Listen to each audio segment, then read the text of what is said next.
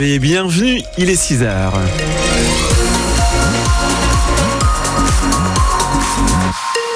Nous sommes le lundi 12 février. L'actu avec vous, Lenny Flouva, dans quelques secondes. Sur les routes, vous qui êtes déjà au volant de votre voiture, on vous accompagne. Pour l'instant, ça roule bien d'après nous. Si vous rencontrez un souci, à l'inverse, vous nous appelez bien sûr 02 31 44 48 44. Pour la météo de la grisaille ce matin, mais ça se dégage cet après-midi. Maximum 7 degrés attendus dans la matinée.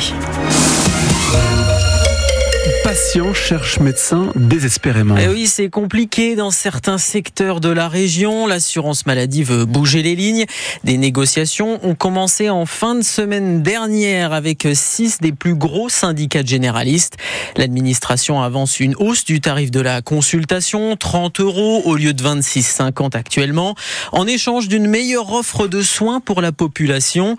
Les contours des mesures sont encore flous. Pour le docteur Gilles Tonani, médecin généraliste à Caen depuis 1990 et membre de la Fédération des médecins français, les conditions fixées par la CNAM ne sont pas satisfaisantes. Ce qui est proposé n'est pas à la hauteur de l'enjeu hein, des attentes. Euh, depuis 2015, hein, notre consultation était bloquée. Elle est historiquement basse depuis des années et en comparaison avec les autres pays européens. Et de nous assujettir une faible augmentation à de multiples demandes et obligations, c'est juste insultant. La médecine est en train de s'effondrer et 30 euros assujettis de tas de contraintes, des obligations, d'augmenter sa file active alors que euh, les médecins sont tous quasiment euh, au taquet avec des consultations qui sont de plus en plus complexes surtout et, de plus en plus euh, nombreuses. Et puis l'obligation d'ouvrir ses horaires de garde, hein, donc c'est juste impossible et inhumain. Hein. On peut plus fonctionner comme ça. Les jeunes confrères, à juste titre, demandent aussi cette qualité de vie et cette reconnaissance. On forme un certain nombre de médecins, mais pourquoi ils s'installent pas? Il faut se poser des questions. Il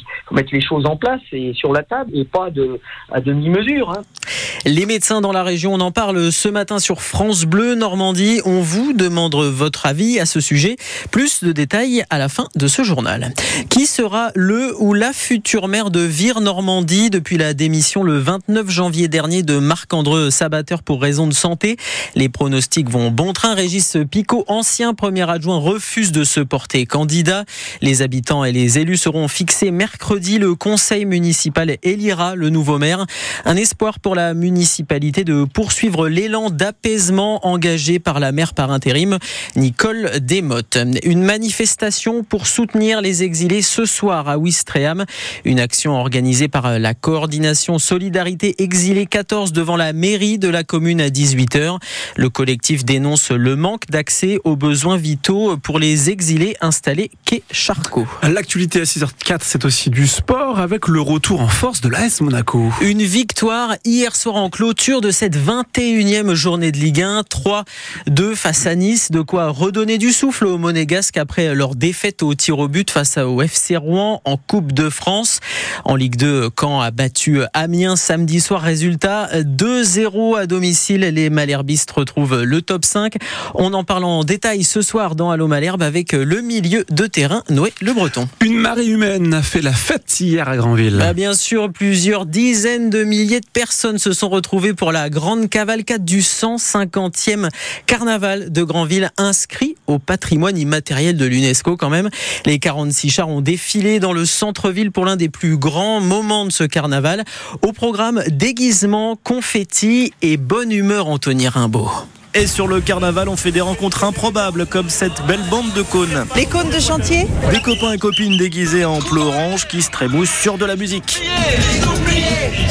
Et puis un peu plus loin, cet homme recouvert de canettes. 17 kilos sur le dos, 657 canettes, euh, 27 heures de boulot. Et on m'entend, c'est ça hey, hey Et partout, on se bouge le popotin en regardant passer les chars. Ambiance militaire pour celui-là, 80e anniversaire du Lidé oblige. Ici, un char hôpital de Granville, mais ce que préfère Octave, 9 ans. Il y a des confettis de partout, c'est trop bien. Ah oui, c'est même une pluie de confettis. On continue sur toute la foule, on en a partout. La tradition, vous connaissez Ouvrir la bouche et faire Ah Et cette tradition hein, du carnaval, pas des confettis dans la bouche, impossible de la manquer pour ce carnavalier déguisé en pharaon tout en carton. Je devais travailler au départ et j'ai fait tout pour ne pas travailler. Voilà, ça sent l'arrêt maladie. Faut pas le dire. Un peu plus loin, groin de cochon sur le museau et un pot de rillettes autour du cou. Pas de doute, on sait d'où viennent Stéphane et Nathalie. On vient du 72 pour faire euh, Granville. Ça C'est la première fois qu'on se déguise. On s'est déguisé en Sartois. C'est chouette, hein C'est la bière et le confetti, ça passe mal. hein. Et c'est sans doute l'effet cotillon qui permet de tenir, car oui, carnavalier, c'est dur, il faut être endurant. Beaucoup font la fiesta depuis vendredi soir, et visiblement, ça n'est pas prêt de s'arrêter. J'ai perdu mes clés, je peux pas dormir ce soir. Je suis dans la merde. Vive le carnaval sur France Bleu Le roi Centre-Ville premier, vous aurez compris le jeu de mots, hein, régnera sur Grandville jusqu'à demain. Aujourd'hui, la fête continue avec le bal à papa et le bal à maman à partir de 19h à Grandville.